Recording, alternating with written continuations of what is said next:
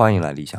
昨天我在周末把周五的节目又再录了一遍，原因是我的语音被一位资深的心理咨询师听到，他给我留言啊，说从我的语音里听到了焦虑和愤怒。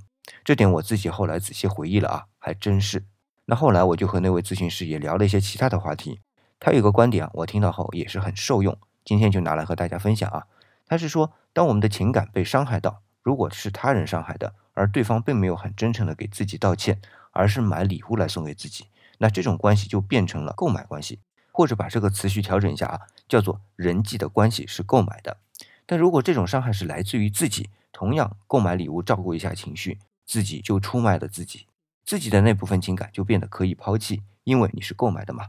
所以这个时候真正需要的是一个真诚的道歉，一句对不起或者我爱你就显得尤为珍贵。而我们说这三个字的价值之高，是在于拉近心的距离，哪怕对方。也是自己。